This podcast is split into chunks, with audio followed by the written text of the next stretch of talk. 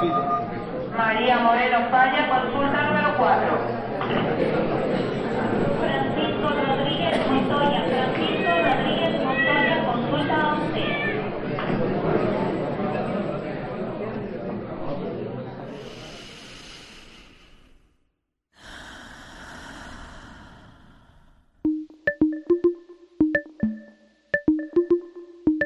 Aquí no hay sala de espera. Es tu pase directo a un espacio dedicado al fomento de bienestar integral. A tu salud. tu salud. Bienvenidos.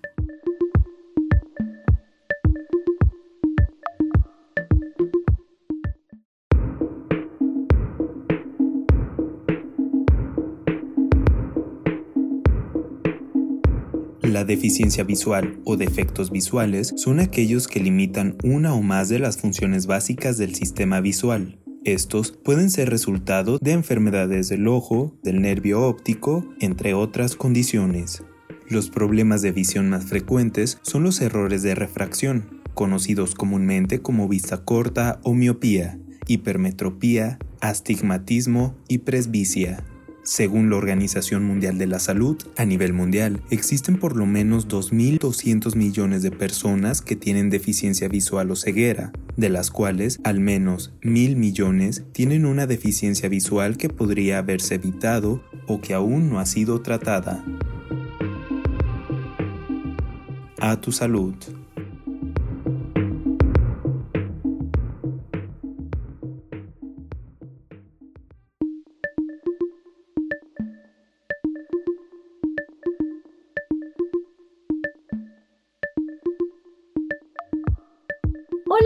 kind of días. Hoy es lunes 9 de noviembre y les doy la bienvenida a esta edición de nuestro programa, su programa A tu Salud. Y a nombre de todo el equipo te agradecemos que sigas con nosotros lunes con lunes en este espacio de fomento a la salud. En el programa de hoy estaremos hablando sobre un tema muy especial para mí, pues sé que muchas personas viven con esta misma situación. Mi nombre es Paola Cebes y soy psicóloga egresada por la Universidad de Guadalajara, trabajadora universitaria del Centro Universitario de la Ciénega, desde donde se está transmitiendo este programa ubicados en Avenida Universidad 1115 Colonia Lindavista en Ocotlán, Jalisco. A propósito de la situación de contingencia por el SARS-CoV-2, el nuevo coronavirus causante de COVID-19, les recordamos que este es un programa grabado de forma remota con días de anticipación para continuar con las medidas de distanciamiento social y con ello contribuir a la distribución de contagios de este virus. Y como ya lo saben, cada lunes se encuentra conmigo el psicólogo Giuseppe Cernichiaro. Buenos días, Giuseppe. Buenos días, Paola. Un placer estar contigo de nuevo. Y el día de hoy no estará con nosotros el médico Salvador López. Le mandamos un saludo y un abrazo. Gracias por estarnos escuchando a través de sus radios y sintonizarnos a través de nuestro sitio de internet www.udgtv.com diagonal radio udg diagonal ocotlán. Un saludo especial a ti que nos está sintonizando a través de nuestro podcast, el cual está disponible en Spotify, Apple Podcast y Anchor, donde nos puedes encontrar como A Tu Salud. Este programa estará disponible a partir de las 11 horas al concluir esta emisión. Te invito a que nos sigues en nuestras redes sociales, suscríbete y déjanos un like en nuestra cuenta de Facebook y Spotify a tu salud para que no te pierdas de ningún episodio. Agradecemos a todo el gran equipo que hace posible este proyecto, a nuestro productor Andrés Almada, en controles y redes a Alejandra Núñez. Y bueno, se pueden comunicar también con nosotros por medio telefónico al 92 560 19, 92 560 19 si se encuentran en la región de la Ciénega o al 800 633 8100. 800-633-8100 si se encuentran en cualquier otra parte del país. Ahora, si no les gusta hablar por teléfono como a mí, están nuestras redes sociales, Facebook, Twitter o Instagram, donde nos pueden encontrar como Radio UDG Ocotlán o de manera personal, y ya lo había mencionado Paola también, a tu salud 107.9 por Facebook. Esto es a tu salud y el tema del día de hoy son defectos visuales con el hashtag esta semana de Hablemos de defectos visuales. Y bueno, arrancamos con el tema y daremos inicio a la pregunta de cada semana. ¿Por qué es importante hablar de los defectos visuales, Josep? Bueno, porque por lo menos de los que estamos participando en este programa, los cuatro, ya sea nuestro productor, ya sea Salvador, ya seas tú, ya sea yo, tenemos problemas, de, tenemos defectos visuales. Y es un problema o es una situación que muchas personas están viviendo afuera, ¿no? Y yo cuando recuerdo, la primera vez que utilicé anteojos fue a los 11, 12 años. Yo ya tenía problemas antes, pero nunca se tomaron como la delicadeza cuando era niño de estar al pendiente si yo veía bien, si no veía bien, o qué era lo que estaba pasando con, con, mi, con mi salud visual, ¿no? Entonces creo que es importante que este tema se hable desde una, desde que estamos pequeños, ¿no? Desde una edad temprana, para poder empezar con un tratamiento adecuado y poder prevenir cualquier uh, situación o complicación que se pueda llegar a dar. Entonces creo que es algo que es muy cotidiano, pero que es tan cotidiano que llegamos a invisibilizarlo. Entonces, por eso creo que es importante que hablemos de esto. Fíjate que estoy totalmente de acuerdo contigo. La situación, el problema existe, pero eh, lo hacemos invisible, lo hacemos invisible, no atendemos esta necesidad como tal. Y curiosamente, eh, cuando elegimos este, este tema para hablar el día de hoy, eh, yo estuve observando las calles de Ocotlán y eh, hay muchos centros oftalmológicos y muchos eh, centros de salud visual aquí en Ocotlán. Y, es un dato muy, muy peculiar que yo digo, la salud visual es una necesidad por la cual se debe de atender y qué bueno que tenemos estos centros de ayuda aquí en Ocotlán, ¿no? Y eh, pues sí, efectivamente eh, hacemos invisible este tema, pero no hay que caer en la ignorancia y hay que atender el cuidado de nuestra salud visual. Por supuesto. Y para resolver este un poquito al menos, ¿no? Este problema de la ignorancia, de la ignorancia, ¿qué te parece, Paola, si primero empezamos a definir qué es un defecto visual? Claro, eh, los defectos visuales empiezan, bueno, cuando nuestra visión o la visión correcta no es la adecuada, ¿no? La agudeza visual y el campo visual no son normales. Entonces, eh, ¿a qué quiero llegar con esto? Que los defectos visuales, las principales causas son eh, la visión borrosa, que no podemos eh, leer las letras de un periódico o que tenemos que entrecerrar los ojos para poder eh, leer alguna nota en específico.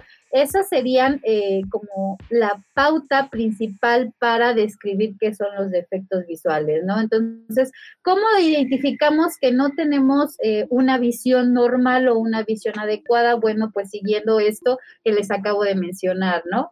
Por supuesto. Entonces, prácticamente lo que nos estás diciendo es que cualquier detalle que podamos percibir en la visión, ya sea propia o de alguien más, pues lo más probable es que nos esté indicando que, que existe un defecto visual en la persona, sí, ¿no? Claro, totalmente de acuerdo. Cuando la imagen de algo no se refleja de manera adecuada o que la distancia entre un punto de proyección no se ve de manera correcta, quiere decir que tenemos un defecto visual. Y eh, quiero yo hacerte una pregunta, Giuseppe. ¿Cuáles son los defectos visuales más comunes? Bueno, los más comunes son los errores de refracción. Uh, también conocidos más comúnmente como vista corta, la biopía, que es una visión borrosa o poco clara de los objetos lejanos, la hipermetropía, que es una imposibilidad de ver con claridad los objetos cercanos, y el astigmatismo, que es un defecto del ojo que consiste en una curvatura, en una curvatura irregular de la córnea, lo que provoca que se vean algo deformadas las imágenes y poco claro el contorno de las cosas. Y bueno, de lo que estábamos hablando, ¿no? Que al final de cuentas es, las tres tienen que ver mucho con lo que son visión borrosa. Y me da mucha risa, Josepe, eh, tu radio escucha, quizás no lo notaste, pero eh, estos tres defectos visuales comunes que acaba de mencionar aquí el psicólogo, los tengo yo. Entonces, mi visión... No, pues no me lo van a notar, Paola. mi visión es muy, muy, muy mala y... Eh, por eso la importancia de repetirles y a ti Radio Escucha decirte que debes de cuidar tu salud visual. Lamentablemente yo no la cuidé a tiempo y por eso es que tengo esta complicación en mi ojo. Pero bueno, continuemos con el programa. Por supuesto. Entonces, Pau, ¿a qué edad es cuando debemos? Porque ya mencionaste que tú no lo hiciste a tiempo. Entonces, ¿a qué edad se detectan, a qué edad se detectan los problemas, los, los defectos visuales? Fíjate eh, que lo recomendable aquí, eh, bueno, sabemos que la visión se desarrolla desde el momento del nacimiento Y eh, lo ideal para muchos optometristas y oftalmólogos es a los 8 años de edad. ¿Por qué? Porque tu ojo ya tiene como tal un desarrollo evolutivo, digámoslo así. Y a los 8 años de edad, digamos que ya la curvatura de tu ojo, de tu iris, y de todas estas partes que completan tu ojo ya están desarrolladas a un 90-100%. Entonces, por eso es importante que a esa edad se haga el examen. Que si bien, si el examen o eh, estos defectos visuales eh, se detectan antes, no sé, a los seis años. Eh, Hablando de experiencia. se puede hacer, ¿sí? si su hijo presenta o si algún compañero, amigo de trabajo presenta dificultades, eh, es importante acudir a hacerse la revisión. No importa la edad. Y bueno, ¿cómo detectamos estos defectos visuales a temprana edad, Giuseppe? Bueno, primero hay que hablar un poquito de los niños que tienen miopía. Suelen tener dificultades para ver de lejos y guiñan los ojos o se acercan para poder ver bien la pizarra. O, por ejemplo, yo en estos momentos que estoy como tratando de enfocar la vista, pues estoy súper pegado a la, a la pantalla del ordenador, ¿no? En caso de los que tienen hipermetropía, por ejemplo, los hipermetropes, por lo contrario, tienen mayores dificultades para ver de cerca y se quejan de dolores de cabeza, se frotan los ojos cuando trabajan, tienen dificultades con la lectoescritura y en ocasiones pueden llegar a torcer un ojo. Y los niños con, con astigmatismo ven las imágenes torcidas tanto de lejos como de cerca y por eso suelen tener mala letra y escribir algunas letras al revés, pero es porque ellos las ven así. Entonces, creo que esto incluso podríamos llegar a, a confundirlo un poco con lo que es eh, la dislexia, ¿no? Claro, y fíjate que eh, exhibiéndome de nuevo, esto último que acabas de mencionar de eh, la, el astigmatismo, perdón, me pasó a mí. Curiosamente, yo volteaba una letra pero no era porque tuviera dislexia, era simplemente porque al momento de escribirla o de copiar la letra, mi visión no, no veía completamente la, la, letra, digámoslo al 100%. Entonces, yo la copiaba mal. Y sí me hicieron varios estudios para descartar que no fuera dislexia, y curiosamente eh, me hicieron estudios de la vista y ahí fue donde se dieron cuenta que, ahí estaba mi, error en la letra, ¿no? Y pues eh, prácticamente eh, sería esta pequeña introducción de los defectos visuales, tenemos que irnos a, a, un corte de estación. El programa va a estar muy interesante. Les recordamos que cualquier duda o comentario se pueden comunicar con nosotros a nuestra línea telefónica marcando al 92 560 19, 92 560 19 para la región de la Ciénega y al 806 33 8100 para el resto del país. No olvide que puede participar o interactuar con nosotros a través de nuestras redes sociales, donde nos puede encontrar como A Tu Salud en Facebook o en Radio UDG Ocotlán en Facebook, Twitter e Instagram. El tema del día de hoy, defectos visuales. Regresamos con más. Esto es A Tu Salud. Recuerda, la prevención es el primer paso para no llegar a la sala de urgencias. A tu salud. A tu salud.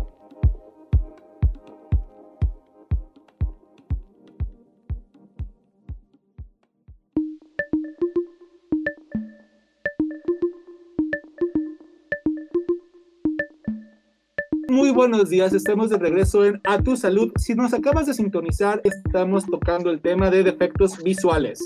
Recuerde que la línea eh, está disponible y puede comunicarse con nosotros marcando al 92 560 19, 92 560 19 para la región de la Ciénega y al 806 33 8100, 806 33 8100 para el resto del país. También se puede comunicar con nosotros por medio de nuestras redes sociales, donde nos encuentra como Radio UDG Ocotlán, ya sea en Facebook, Twitter o Instagram, o de manera personal más cercana en Facebook como A Tu Salud 107.9 FM, con el hashtag esta semana de Hablemos de Defectos Visuales.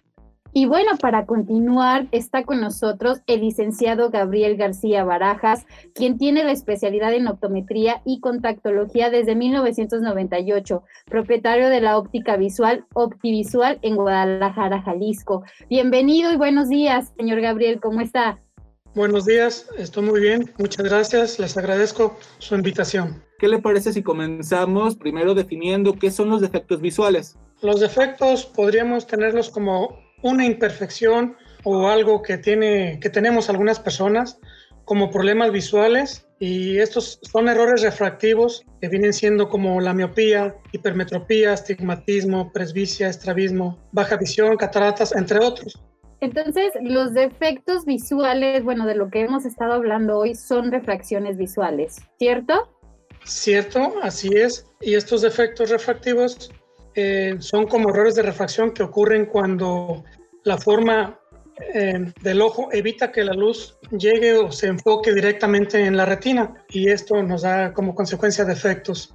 En el primer bloque estuvimos hablando ya sobre algunos defectos visuales y en este vamos a iniciar entonces con la miopía. Gabriel, ¿qué es la miopía? Pues viene siendo una anomalía o defecto del ojo que produce una visión borrosa, una visión poco clara para ver los objetos lejanos.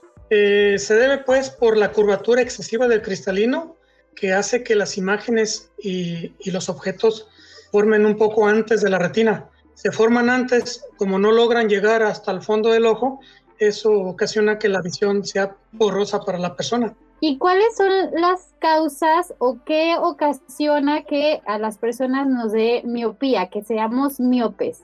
Eh, podríamos decir que una de las causas viene siendo eh, la curvatura excesiva del cristalino. Hay una parte en el ojo que se llama cristalino que cuando su curva es muy excesiva, hace las imágenes que los objetos que se forman dentro del ojo no llegan correctamente hasta la retina.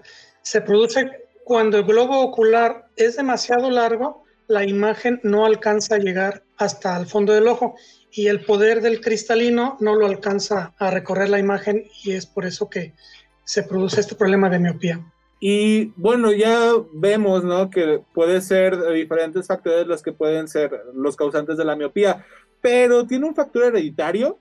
Eh, precisamente la miopía es un problema hereditario, no se da en todos los casos, pero en el crecimiento desde que somos niños, el ojo, si no se desarrolla adecuadamente, se desarrolla muy, muy largo, por decirlo así, entonces la imagen llega antes del ojo, no logra llegar hasta el fondo. Entonces esto provoca un ojo muy ovalado, provoca la miopía. ¿Y existen diferentes tipos de miopía o si nada más es como la misma miopía pero con grados de severidad?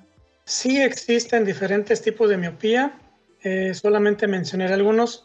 Eh, esto es según sus causas. Por ejemplo, la miopía congénita, que es hereditaria y aparece en los recién nacidos como consecuencia alteraciones en las estructuras del ojo. Miopía magna, o de alta miopía, este tipo de miopía es más severo. Se denomina así en pacientes que tienen más de 6 dioptrías. Normalmente cuando son de más de, 10, de, 6, de 6 para arriba, ya estamos pensando en una miopía magda, magda o alta miopía.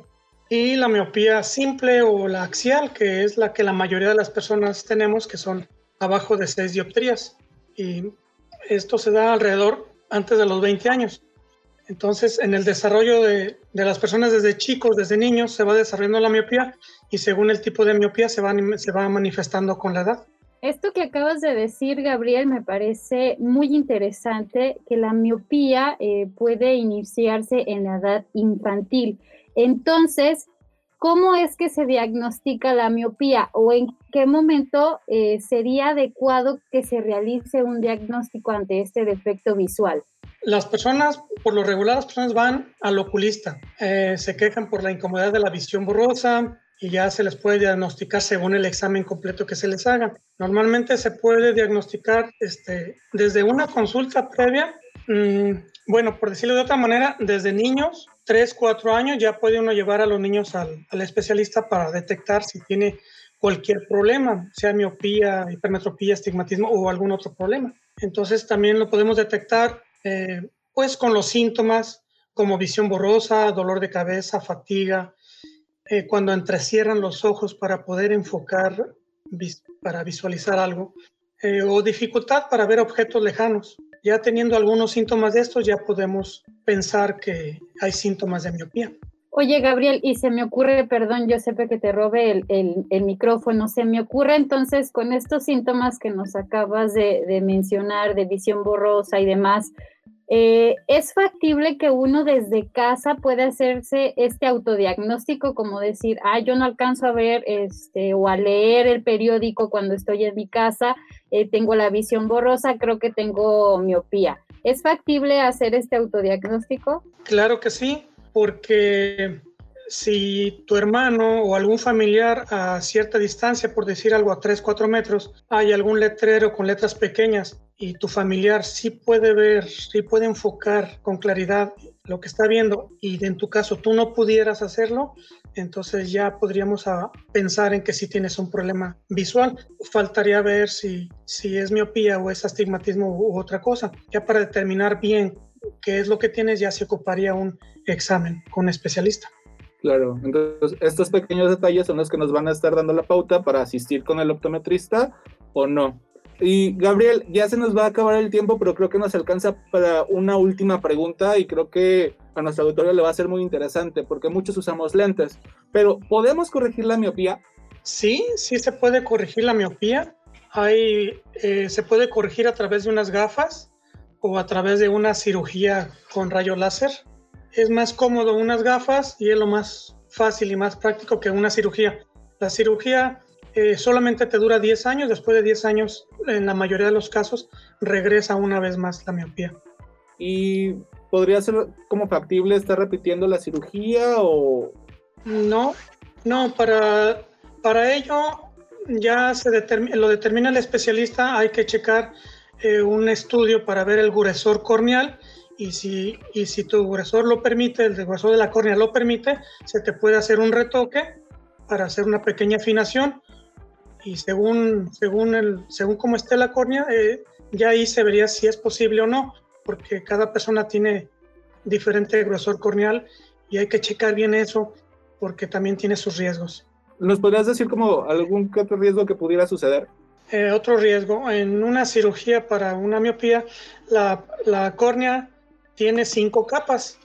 Eh, entonces, si en la primera cirugía, pues es un tallado en la córnea para poder quitar, por decirlo así, quitar dioptrías y que no uses lentes. Según el grosor de la córnea, es, son las, la cantidad de dioptrías que van a quitar. Pero si en una segunda cirugía te llegaran a perforar la siguiente capa, entonces ya estás en peligro de perder la córnea. Vaya, sí es serio. Y bueno, se nos acaba el tiempo de este primer bloque. Les recuerdo los números telefónicos, son el 92 560 19, 92 560 19 para la región de la Ciénega y el resto del país puede hacerlo al 800 633 8100. 800-633-8100. También se pueden comunicar a nuestras redes sociales, ya sea Facebook, Twitter o Instagram como Radio UDG Ocotlán, o de manera más personal lo pueden hacer a Tu Salud 107.9 FM, también en Facebook. Les recuerdo nuestro tema del día de hoy de efectos visuales. Esto es A tu salud.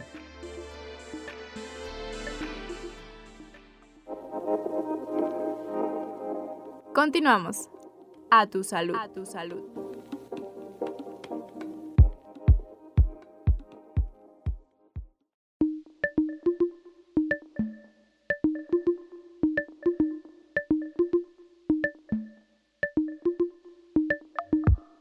Si acaban de llegar con nosotros, el día de hoy tenemos un invitado bastante especial. Se encuentra con nosotros el licenciado Gabriel García Barajas, quien tiene la especialidad de optometría y contactología para seguir hablando de los defectos visuales. Refracción. Bienvenido de nuevo, Gabriel.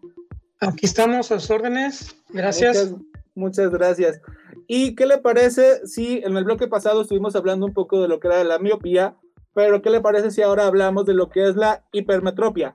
Sí, es correcto. Hipermetropía. Ah, muy bien. Es un error refractivo en el que la hipermetropía es un problema cuando el, el, globo ocular es muy redondo y la imagen de todo lo que vemos, la imagen se va atrás de la retina. No llega hasta la retina, sino que se va más atrás la imagen y provoca una visión borrosa. Eh, se da porque el desarrollo del ojo no fue no fue muy ovalado, sino que fue muy redondo, muy pequeño. No se desarrolló muy completo. Un ojo debe, de, debe desarrollarse como, como, por decirlo así, como ahuevado y cuando es muy redondito, entonces eso ocasiona que la imagen se vaya más atrás del ojo y por eso ocasiona la visión borrosa. Entonces, esa sería una causa principal de por qué tenemos este defecto visual, que es la hipermetropía, o existen otras causas. Para mí, esa sería la causa principal para un problema de, de una hipermetropía. Aunque si la córnea tiene una baja potencia en refracción, y el cristalino es muy débil, también contribuyen para ocasionar la hipermetropía. Son partes del ojo que también cuentan, ya que la córnea tiene cierto poder dióptrico o de dioptrías para hacer llegar las imágenes al fondo del ojo. Y si esta córnea tiene baja potencia, entonces por eso la imagen se, se va muy atrás. O el cristalino está muy débil, entonces también son causas para ocasionar hipermetropía. Se corrige con los lentes, claro.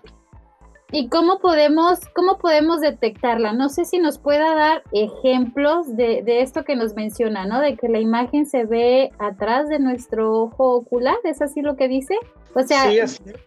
Eh, ¿cómo, ¿cómo puede darnos un ejemplo claro para que el radio escucha que esté eh, hoy presente en este programa se dé cuenta de cómo puede detectarla? Sería casi muy similar a la miopía porque si a cierta distancia, si a tres metros no distinguen alguna imagen o algo que, que quieran ver, pues entonces ya, ya tiene un problema visual. La forma más correcta para poder detectar esta sería a través de un examen, a través Claro. de un examen.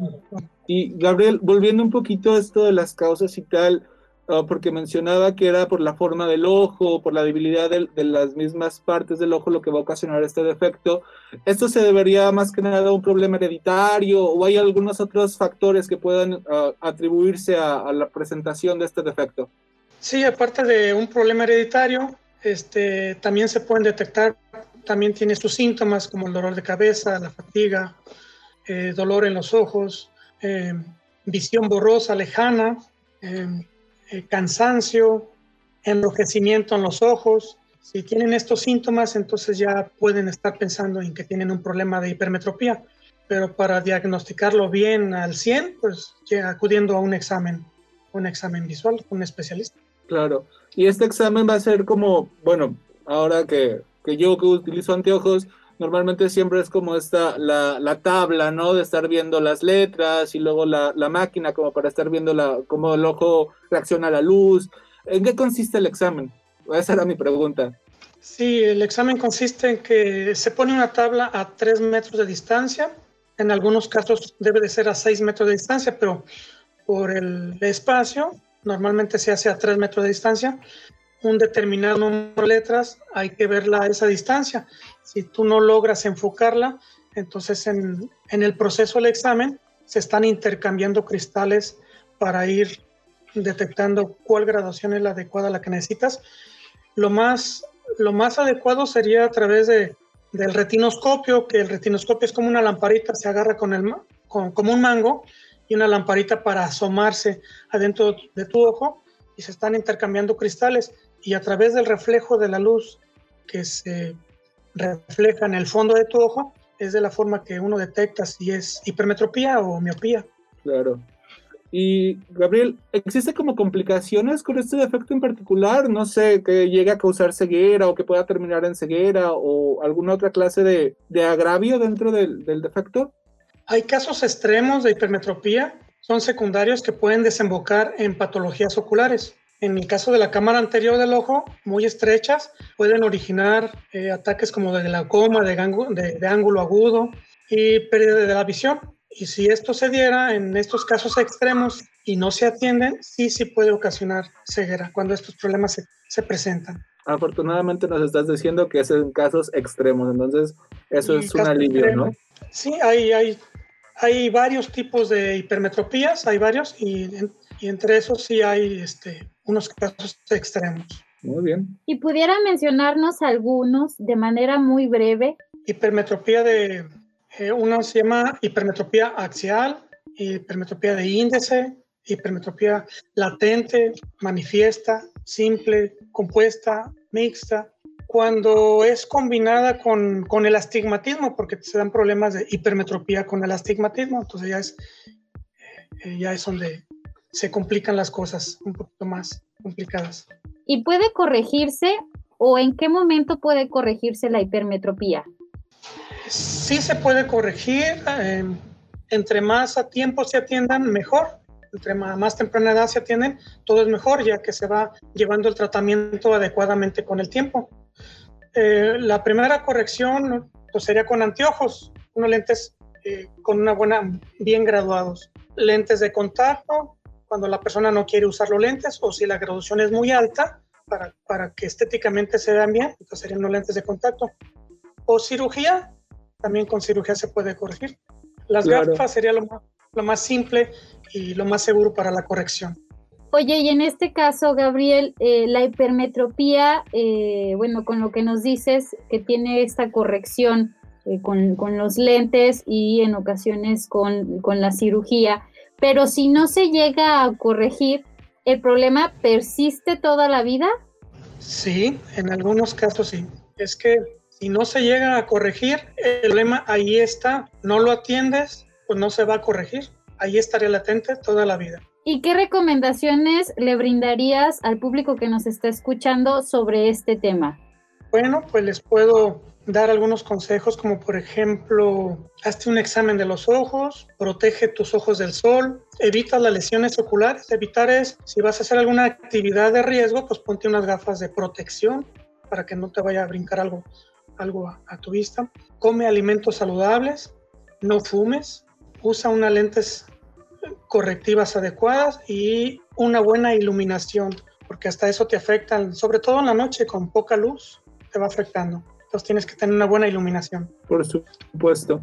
Aquí lo que me encanta es cómo el cuidarse o tener una buena salud implica todo, ¿no? O sea, no cuidarse en cualquier aspecto va a repercutir en, muchas áreas y no nada más en una. Entonces eso me encanta.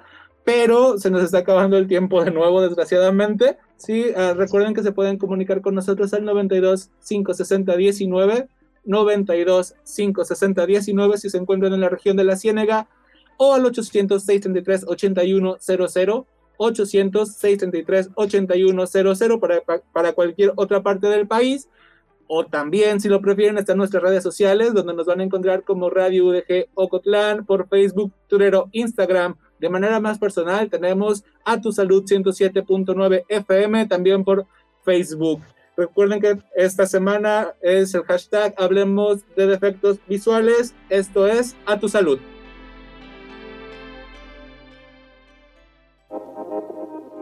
Recuerda, la prevención es el primer paso para no llegar a la sala de urgencias. A tu salud. A tu salud.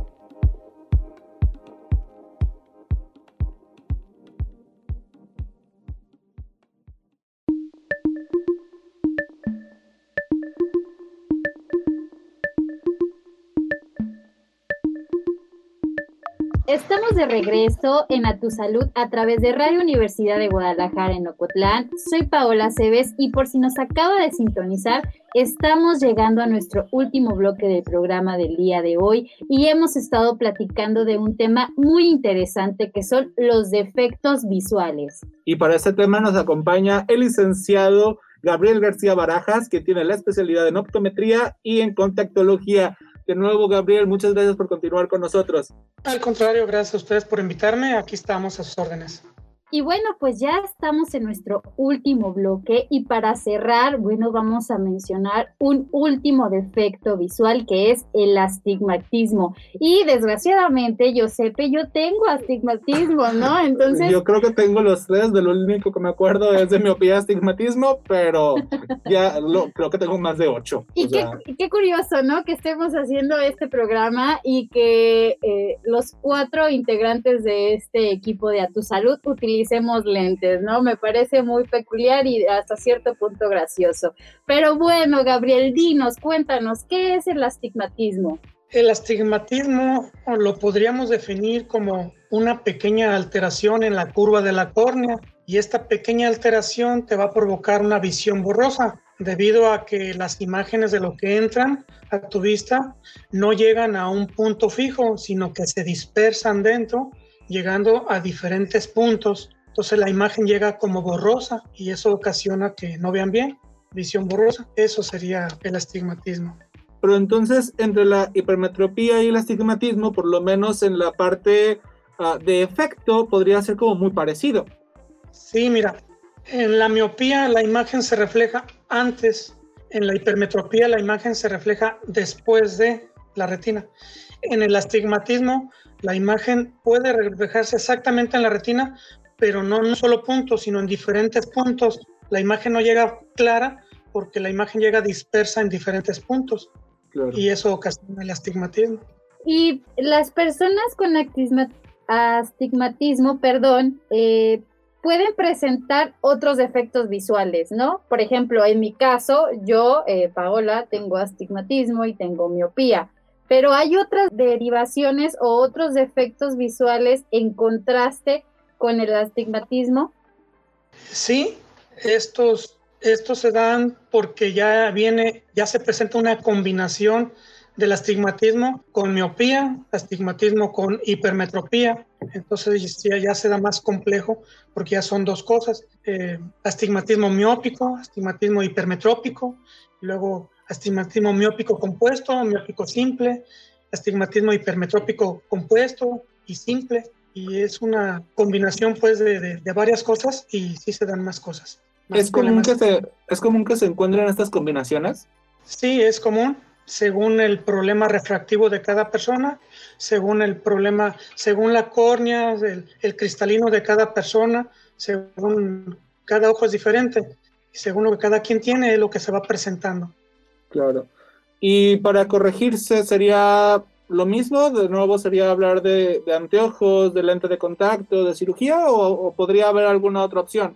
No, sería exactamente, sería como lo mismo eh, anteojos bien graduados, cirugía, es, es, es, casi lo mismo, nomás que el problema es diferente. Se corrige igual con cirugía, con anteojos, nada más que es diferente el problema, pero sí, su, su corrección es lo mismo. Oye, Gabriel, y me surge otra pregunta. ¿Con qué especialistas deben acudir las personas que presentan estos defectos visuales? El día de hoy te estamos entrevistando a ti que eres optometrista, pero eh, el diagnóstico también se hace en combinación con un oftalmólogo o con qué otro especialista pueden acudir las personas que tienen o que eh, han detectado estos síntomas en estos defectos visuales. ¿Con qué especialista deben acudir? En primera instancia, yo diría que, en mi opinión, con un optometrista calificado para detectar los problemas visuales. En segunda instancia, podría ser el oftalmólogo. También se puede, desde un principio, si la persona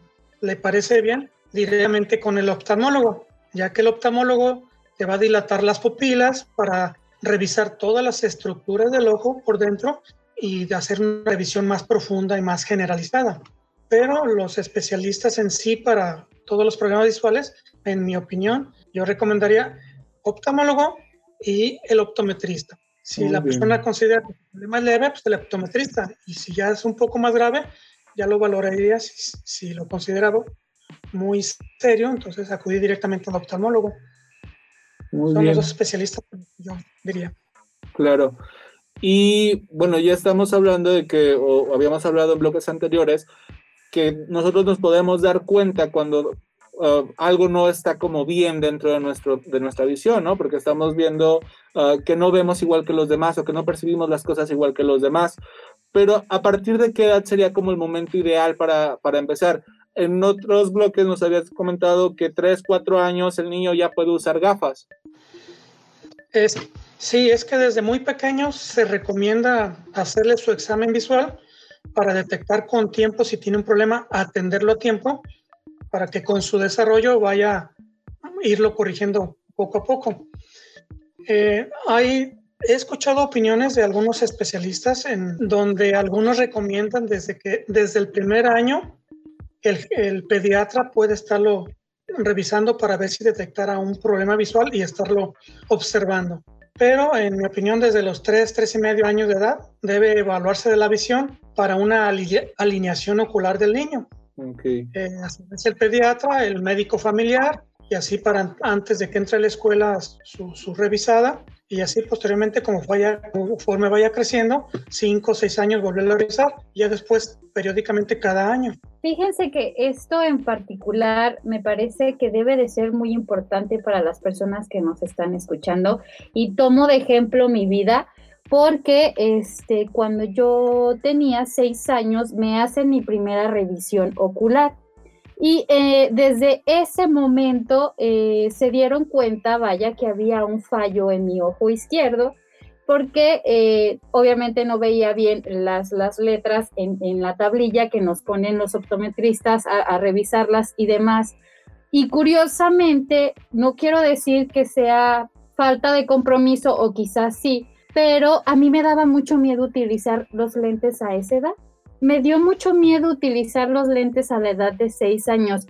No sé si creí que me iban a hacer burla mis compañeros por utilizar lentes o que me iba a ver diferente. No sé, simplemente me sentí muy incómoda el hecho de que me dijeran, ¿sabes qué? Tienes que utilizar lentes. Y no los utilicé es curioso que hice un berrinche, me acuerdo muy bien, por no querer utilizar los lentes y ahora a estas alturas, a mis 26 años, me arrepiento tanto de no haber, haber hecho caso a esas indicaciones y haber utilizado los anteojos en esa primera instancia, porque mi visión se deterioró por no haber atendido ese problema a temprana edad. Entonces, a lo que quiero llegar con esto es que es muy importante la prevención, hacer el examen eh, y estar acudiendo con los especialistas, ya sea un oftalmólogo, un optometrista, y eh, hacer caso a las indicaciones. Eh, utilizar anteojos no es una moda, es una necesidad y lamentablemente lo veíamos hace rato, ¿no? Nosotros que utilizamos lentes pagamos para ver, ¿no? Entonces, eh, sí, quiero, sí quiero que esto quede muy claro, que hay que atender nuestra salud visual y eh, eh, a cualquier síntoma o cualquier agraviamiento de nuestro, que tengamos defecto visual, acudir, acudir con los especialistas. Claro. Y aprovechando lo que dices, Pau, yo pues, me surge esa duda, ¿no? Porque yo también tengo ya más de 22 años utilizando anteojos y siempre que voy al optometrista, mi visión siempre empeora. Entonces yo utilizo anteojos prácticamente 20 horas al día, ¿no? O 18 horas al día cuando duermo. Y, mi, mi, visión empeora y estamos hablando de corregir. Entonces, no sé, Gabriel, si nos pudieras explicar qué onda con, con esto. O sea, a mí me surge esa duda y voy a exponerme toda mi ignorancia aquí, porque tengo mucho tiempo usando gafas y cada vez que voy mi visión va empeorando. O sea, Paola dice, yo no los usé y empeoré. Y la, y mía, mi duda es, ¿por qué pasa esto? ¿Por qué con lentes también sigues empeorando? Y si hay alguna manera donde esto no suceda. Sucede que cada problema es diferente porque los organismos de, los ojos en cada persona eh, es diferente, evoluciona diferente. Hay personas, hay casos que la miopía o cualquier problema refractivo queda estable, ya no avanza la misma graduación la pueden usar durante muchos años. Hay una edad, por lo regular, a los 20, entre los 20 y los 23, la mayoría de las personas ya queda el problema ahí como estable. Ya te quedó la graduación y ya no te cambia. Te puede variar, pero punto 25, punto 50, muy pequeño, muy poquito.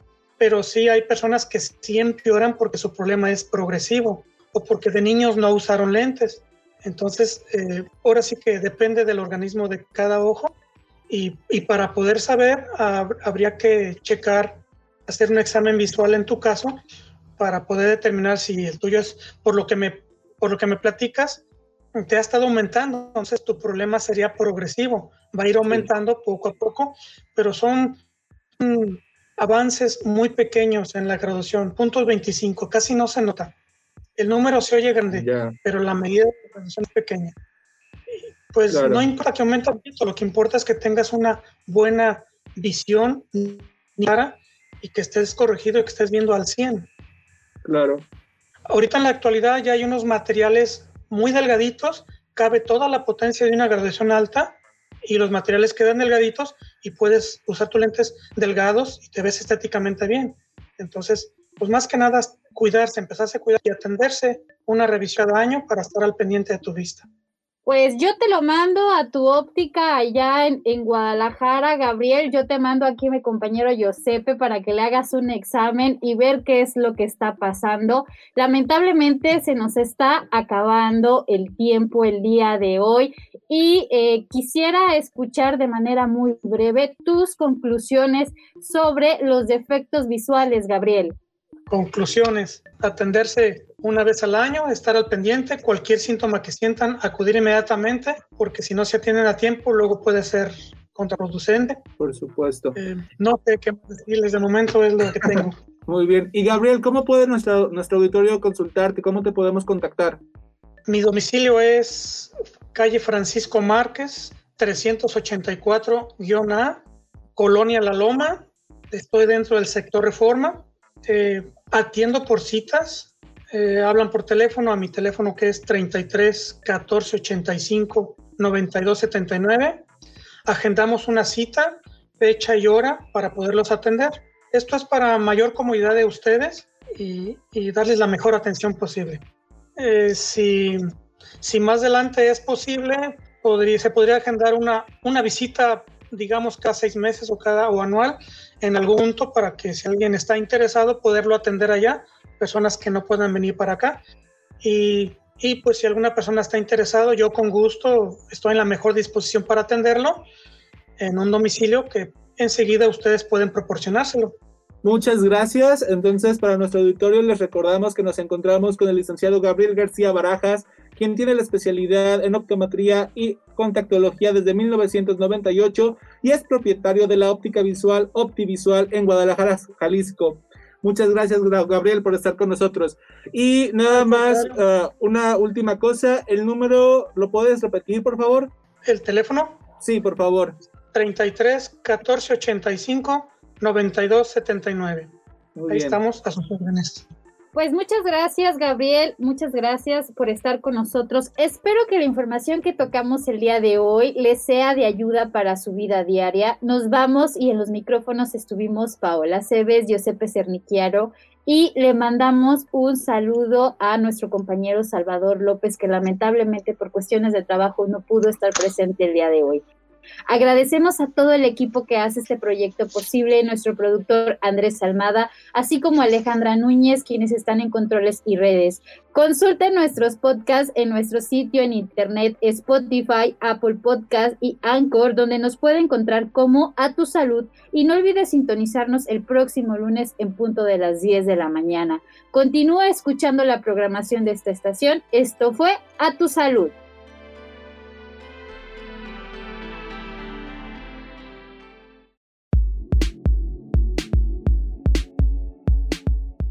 Recuerda seguir las indicaciones de tu médico para la próxima consulta. A tu salud.